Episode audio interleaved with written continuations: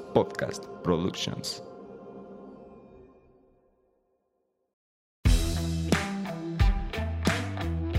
Hola, ¿qué tal? Bienvenidos a un capítulo más de Vico Podcast, un espacio donde emprendedores y profesionistas de la construcción se juntan para compartir sus experiencias y conocimientos. Soy el arquitecto Octavio Bueno. Soy la arquitecta Eva Huerta. Bienvenidos. Antes de comenzar, no olvides seguirnos en nuestras redes sociales.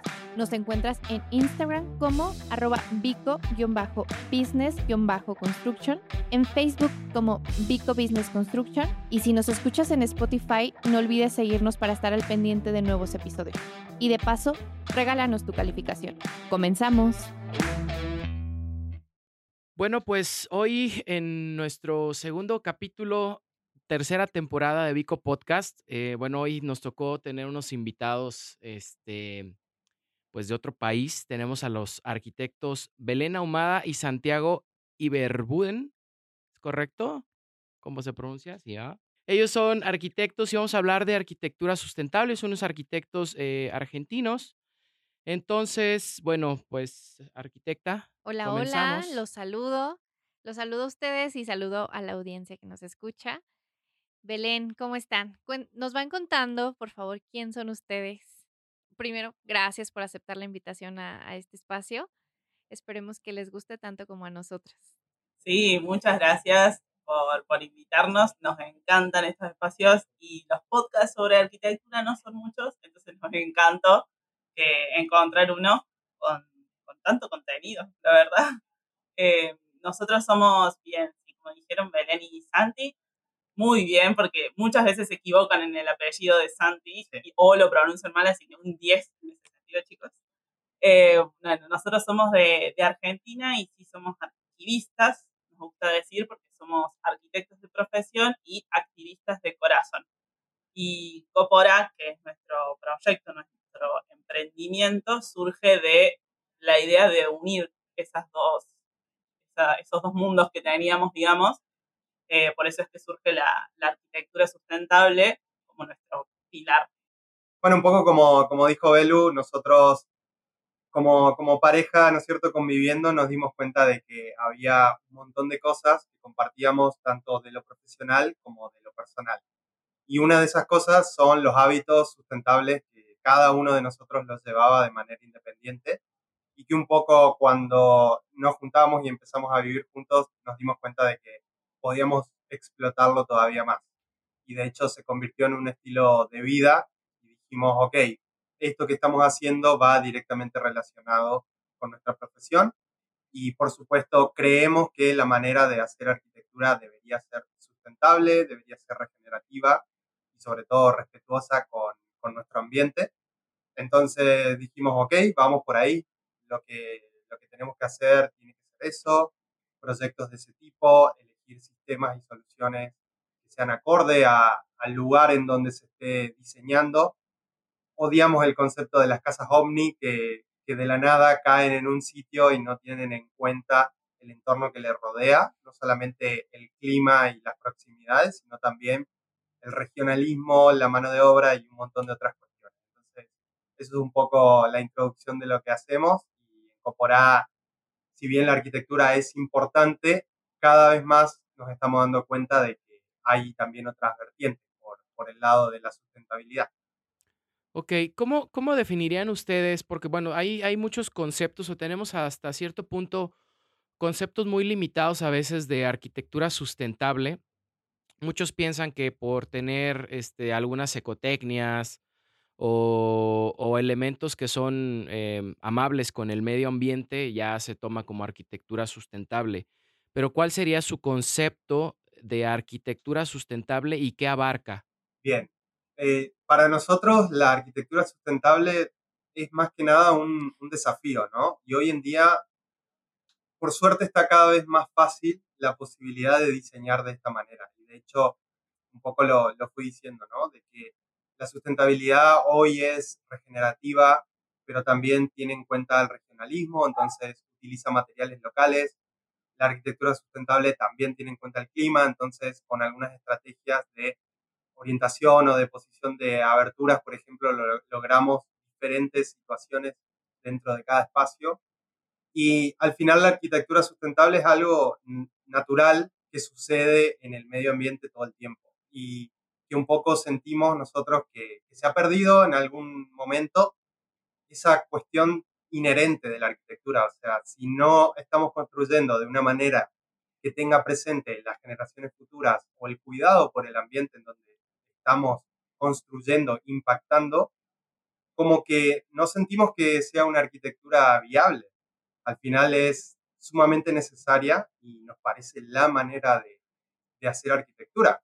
Claro, muchas personas piensan, como, como vos decías, Octavio, que ya con que tenga, o cuando vos decís arquitectura sustentable, te dicen, ah, sí, un panel solar o un calefón solar. O cuando ya tiene dos árboles, como sí, arquitectura ecológica. Y a ver, sí, quizás es un poco más sustentable que una casa convencional, pero podría ser más responsable, podría tener un tratamiento de todos los sistemas y de todos los residuos que genera una, una vivienda o cualquier construcción. Y ahí siempre está como nuestro, nuestra parte o nuestra responsabilidad, creemos, de no desanimar a la gente, porque también pasa eso de decir, no, entonces una una casa sustentable tiene que tener montón de sistemas que algunos son mucho más caros de implementar o de hacer, entonces no, no voy a llegar nunca a una casa así. Y no, la verdad es que sí, uno desde el diseño ya puede pensar en un montón de cuestiones que no solamente ahorren en gastos, sino también que te permitan eh, que toda la vivienda y toda la vida dentro de la vivienda se desarrolle de una manera más consciente. Y después podés ir como incorporando algunos sistemas a lo largo de toda la vida, digamos, que vayan mejorando el rendimiento de esa vivienda.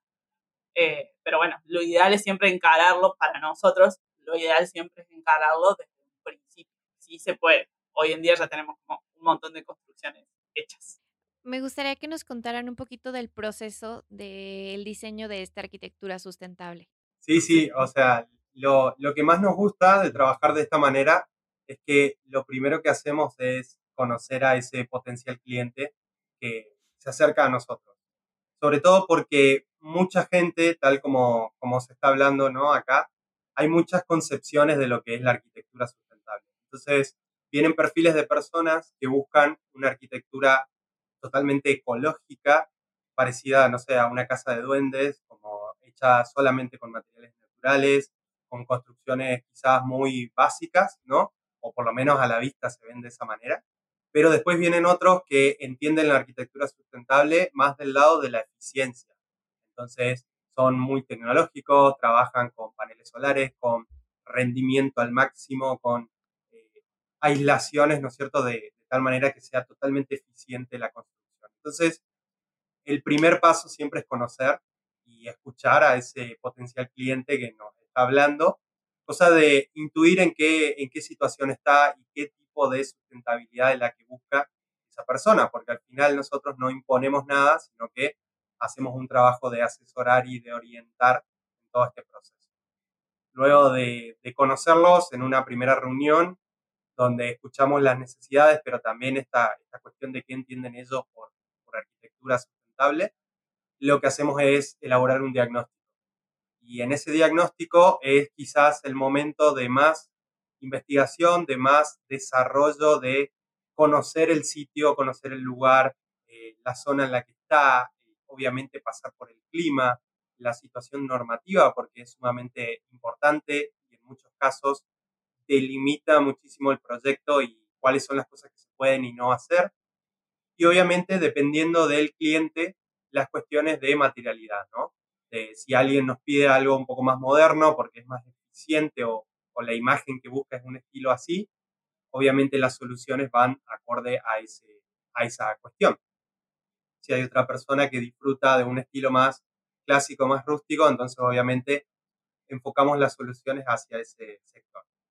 Muchas veces en todo ese proceso, como el sitio te da un montón de información clara de cómo avanzar y cómo interactuar en ese terreno, en ese lugar, surgen muchas de estas soluciones. Por ejemplo, sistemas alternativos para la cloaca, sistemas de ventilación extra que funcionen sin la intervención mecánica ni gastos energéticos, la prioridad de la iluminación, eh, bueno, Y hoy en día esto de nosotros trabajamos, nos enfocamos muchísimo en el tema del diseño, más que nada, porque como trabajamos de manera un poco nómada, eh, la idea siempre es apuntar a, a, un buen diseño y después acompañar al cliente en lo que es la construcción. Muchas veces ese cliente ya viene con algún profesional que puede hacer la obra, pero que no sabe o no, no tiene las herramientas para diseñar con esto, de, con lo bioclimático. Entonces, eh, nosotros ahí entramos. Y justamente con todas las herramientas digitales que tenemos hoy en día, podemos hacer un estudio muy preciso de lo que es el asoleamiento, de lo que es la vegetación, de lo que es el entorno, eh, sin, sin tener que ir al lugar, digamos. Muy bien. Eh, por aquí tengo una, una, una pregunta que se refiere a la red Copora. ¿Nos pueden hablar un poquito más sobre la red Copora y cómo surge? Sí, eh, sí, es Copora, significa vivir o estar bien en guaraní. Yo en Formosa, que es donde estábamos viviendo, y la, donde la cultura guaraní está muy presente todavía, y nosotros buscábamos un concepto que nos ayudara a representar nuestros ideales y estos valores que les venimos contando. Entonces hay toda una cultura de los pueblos originarios que buscaban vivir en armonía con uno mismo, con los demás y con la naturaleza. Ese es el concepto del buen vivir, digamos. Entonces buscamos la traducción en guaraní y es copora. Eh, porque justamente eso es lo, lo que buscábamos. Comenzó hace dos años siendo una red de conocimiento, como decía Santi, eh, era esto de unir lo que, lo que sentíamos, lo que vivíamos día a día con los conocimientos de arquitectura que teníamos. Entonces la idea en un principio fue como elaborar esta red y todos pudiéramos compartir estos conocimientos para vivir con una vida más consciente y más respetuosa con el planeta. Después fue mutando, como cuando lo empezamos a contar, cuando lo empezamos a sacar a la luz, tuvo un millón de modificaciones eh, hasta ser lo que es hoy, que creo que está un poco más centrado. ¿Y actualmente esta red cómo la trabajan? ¿O es su marca personal? Bueno, no, más bien su marca como empresa. Actualmente lo, la parte de la red de conocimiento sigue vigente. Quizás no como lo habíamos planteado en un primer momento cuando nació y que de hecho el nombre de las redes sociales eh, va por ahí, por formar esta red. Pero al final hoy lo seguimos haciendo porque entendimos que la manera de hacer sensibilización sobre la arquitectura sustentable y del impacto positivo que podemos generar en las ciudades es mediante el conocimiento, o sea, es mediante la educación ambiental en este caso. Entonces, ahí es donde la red de conocimiento cobra un montón de fuerza porque nos dedicamos a eso, a compartir nuestros conocimientos sobre el tema, pero no, no los conocimientos propios que tenemos, sino nutridos a partir de un montón de experiencias que vamos aprendiendo. Generalmente eh, hacemos muchísima investigación, traemos sistemas que quizás se utilizan desde afuera y tratamos de adaptarlos a, lo que pasa acá en Argentina o en la región en realidad y nos gusta mucho ver aquellos, aquellos proyectos de arquitectura que han supido como resolver cuestiones muy especiales y muy esenciales desde lo climático de una manera muy simple, que quizá uno lo pasa un poco por alto porque dice, bueno, no sé, es la manera de diseñar. Y en realidad, claro, o sea, nosotros tratamos de desmenuzar esos porqués para que el público, nuestra comunidad entienda de dónde viene, ¿no? Cosa de, de entender qué tiene que pedir a la hora de avanzar con un proyecto o qué tiene que tener en cuenta de, importante para su casa, su hogar o cualquier proyecto para llevarlo adelante de una manera sustentable o eficiente. Claro, y nosotros, por ejemplo, vos entras a nuestro Instagram y sí hay dos o tres obras de arquitectura que hemos hecho, pero después encontrás contenido de compost, de la basura en casa, de la huerta, de biopiscinas, de paneles solares, como de un montón de cosas al final que justamente nacen a esto que no es solo arquitectura y, y, diseño, sino que también es, es algo que engloba, digamos, el estilo de vida. Que es, que es más un estilo de vida. Y hablando específicamente de arquitectura, tres herramientas fundamentales para que sea una arquitectura sustentable. Ah, muy buena. Ah. bueno, ya empiezo con una. Se la gano. Ah, eh, el clima, el estudio del clima, sí o sí.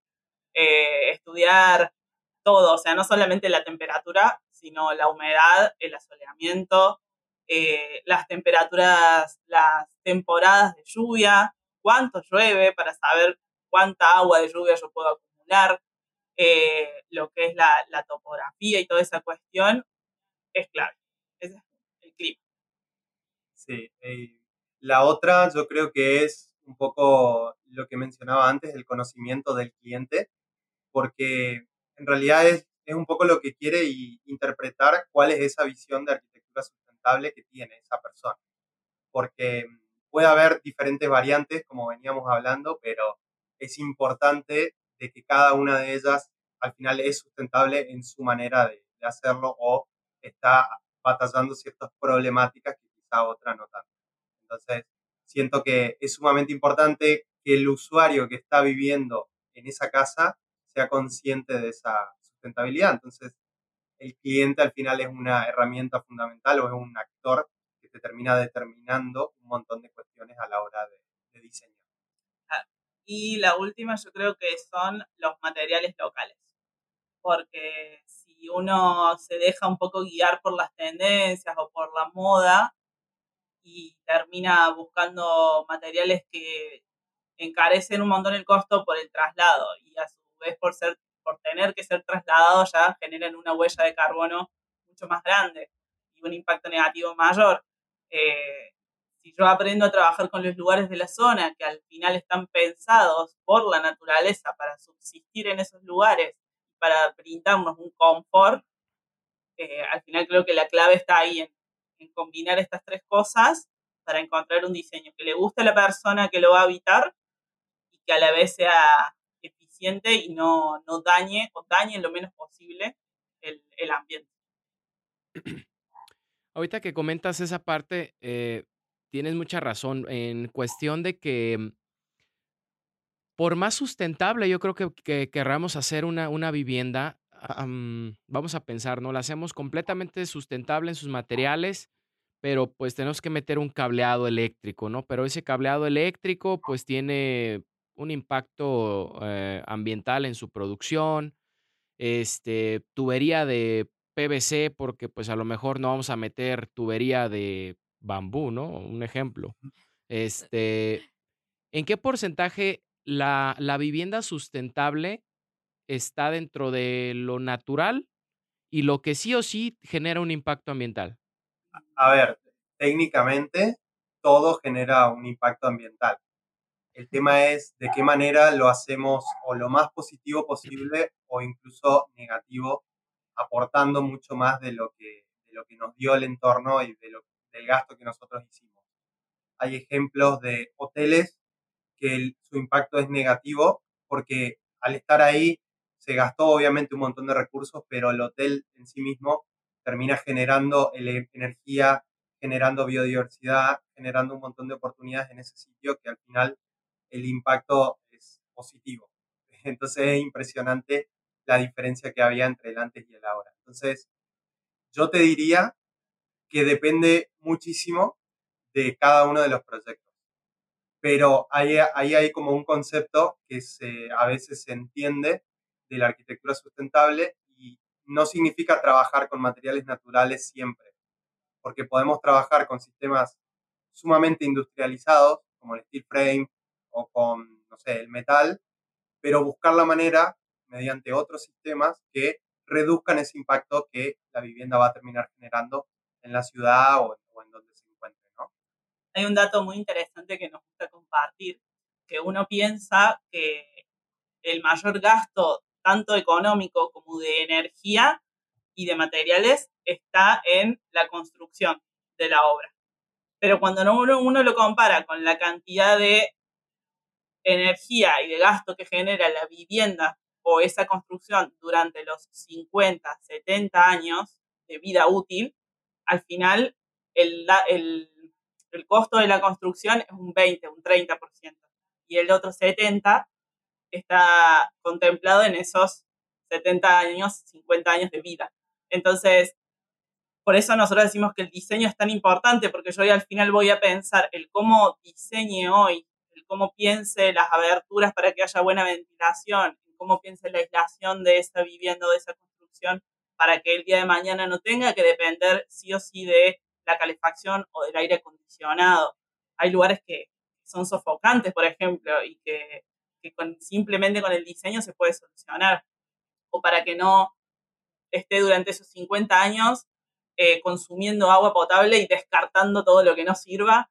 Bueno, al final el diseño desde el cero nos puede ayudar a, que esos 50, 70 años sean menos contaminantes. Entonces, nosotros no somos de, de, la idea de, no, la industrialización no, no sirve para nada, o lo que se hizo hasta ahora no, no, porque al final entendemos que es todo un proceso que nos ha llevado al, al confort que tenemos hoy en día pero nos estamos dando cuenta que la, forma en la que vivimos está destrozando nuestra tierra. Entonces, ahí es donde decimos, bueno, para, veamos la forma de, con lo que tenemos, cómo lo podemos ir mejorando. Entendemos que es un proceso, entendemos que no va a pasar de la noche a la mañana, pero bueno, acá estamos aportando el granito de arena. Claro, vamos sumando desde nuestra perspectiva o desde nuestras trincheras para tener un mejor planeta. Nos gustaría saber qué proyectos sustentables tienen actualmente. Actualmente, así abiertos, tenemos uno que estamos desarrollando y justamente hoy estuvimos trabajando en algunas modificaciones. Y luego tenemos dos que están como en esta etapa de diagnóstico que les había mencionado, donde hacemos todo este estudio climático, normativo, viable y demás. En este concretamente que estamos avanzando más, es un proyecto en una localidad de, Argentina, se llama San Vicente, en Buenos Aires. Y la particularidad que tiene es que es un lote que era un sector rural y que ahora lo han, lo han loteado, lo, lo están por convertir en, una, en un sector de vivienda. Entonces la particularidad que tiene es que no están todos los servicios completos, por ejemplo, solamente tienen electricidad de momento, no hay agua, cañerías de agua potable listas, no hay cloacas, no hay sistema de, de gas ya sea para calefacción o para, para cocinar. Entonces, el desafío ahí está en cuáles son los sistemas que nosotros promovemos para que justamente se palee esa situación. Entonces, ahí tenemos una situación en la que usamos un humedal para hacer el tratamiento de la cloaca, reutilizar el agua y finalmente, si es posible, acumularla en un tanque para utilizarla como riego, como lavado, como agua segundo uso, devolverla a la tierra.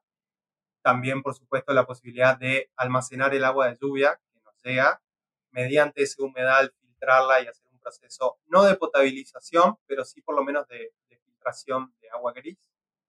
Y luego ese mismo humedal, por ejemplo, funciona para la parte de cloacas. Entonces, nos resuelve un montón de problemas en un solo sistema.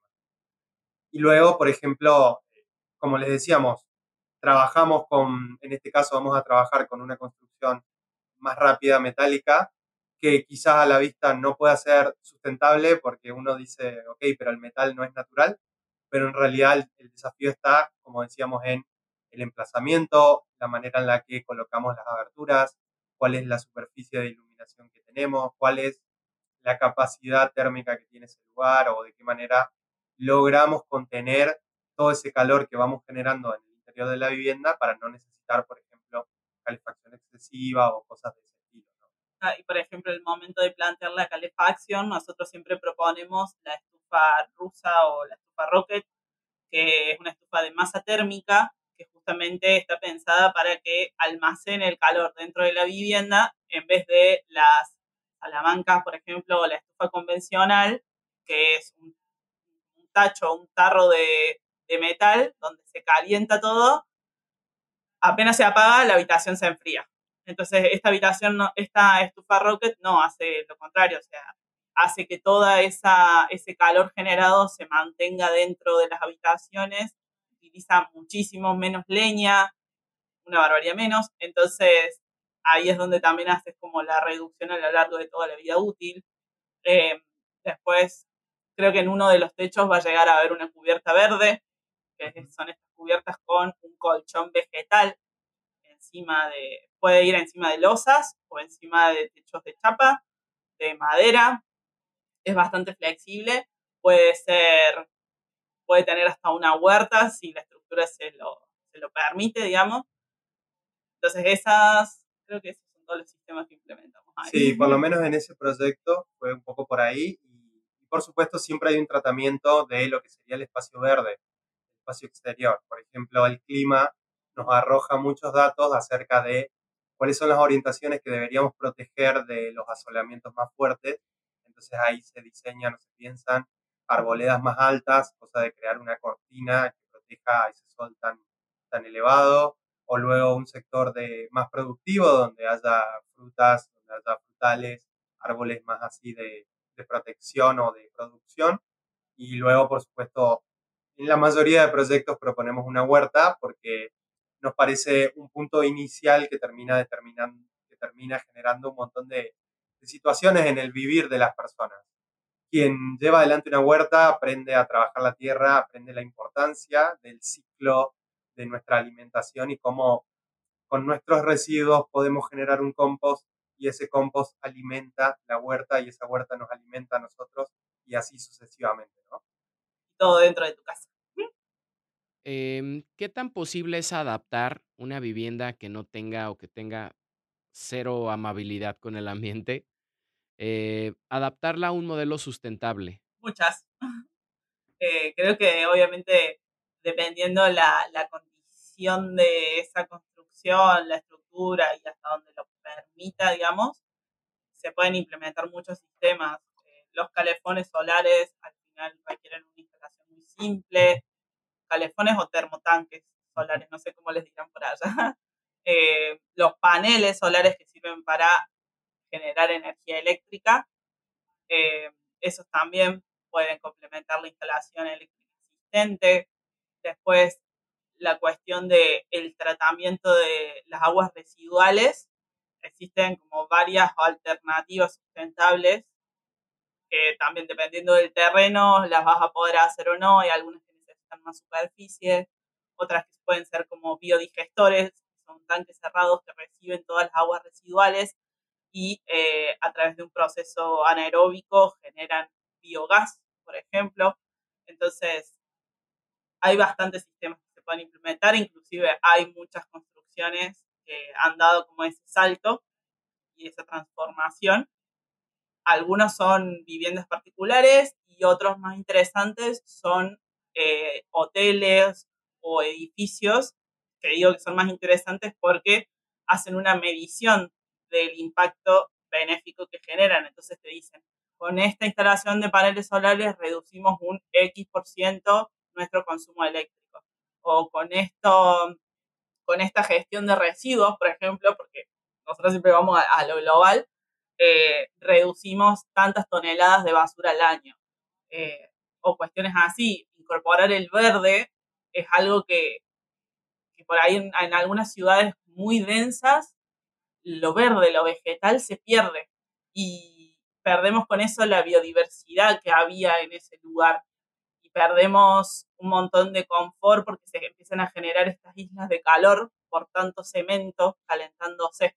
Entonces, ya con incorporar muros verdes, techos verdes, espacios verdes en cualquier tipo de construcción, también ya mejoramos todo el impacto.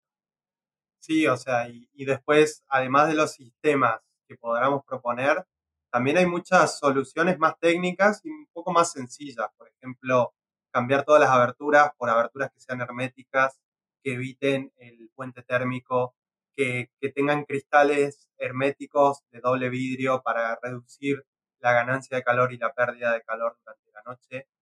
Eh, se puede trabajar un sistema de aislación en cada uno de los muros que ya tenga existente el proyecto, ya sea de, desde el interior o desde el exterior. Incluso la misma pintura, el color de la pintura puede incidir directamente en la manera en la que está recibiendo el calor del sol y cómo reflectarlo o absorberlo un poco más en donde se necesite. Entonces, al final, dependiendo mucho de, de la situación que se tenga, hay muchas maneras de, de, agregar esta cuestión de sustentabilidad a los proyectos. No necesariamente tiene que ser desde el diseño, pero obviamente, como siempre recomendamos, es muchísimo mejor arrancar con un diseño pensado y específicamente con el objetivo de ser sustentable. Súper. Muchísimas gracias, chicos. Gracias por aportarnos. Gracias por sumar a este proyecto y esperemos que no sea la única ocasión que podamos coincidir. Déjenos sus redes sociales, por favor, para que nos sigan también por ahí. Sí, por supuesto. Si quieren seguirnos, estamos en Facebook, Instagram y YouTube como Red Copora, con K escribe. Eh, estamos activos en Instagram y estamos queriendo activar mucho más YouTube. Ya tenemos algunos videos relacionados a, esta, esto de la arquitectura sustentable. Y nuestra página web también es www.redcopora.com. Igualmente, gracias arquitectos, Belén, Santiago. Nos gustó mucho esta plática porque sí eh, teníamos a lo mejor un concepto un poquito más reducido de, de, de lo que es arquitectura eh, sustentable. Nos, los, nos dieron un, un, panorama un poquito más amplio y hasta dónde, hasta dónde puede llegar. Bueno, los alcances también todavía pueden seguir creciendo, pero, pero bueno, agradezco su tiempo y que ahora esta, esta ocasión fue a, a larga distancia. Que la próxima sea presencial. Sí, claro, nos parece una muy buena idea.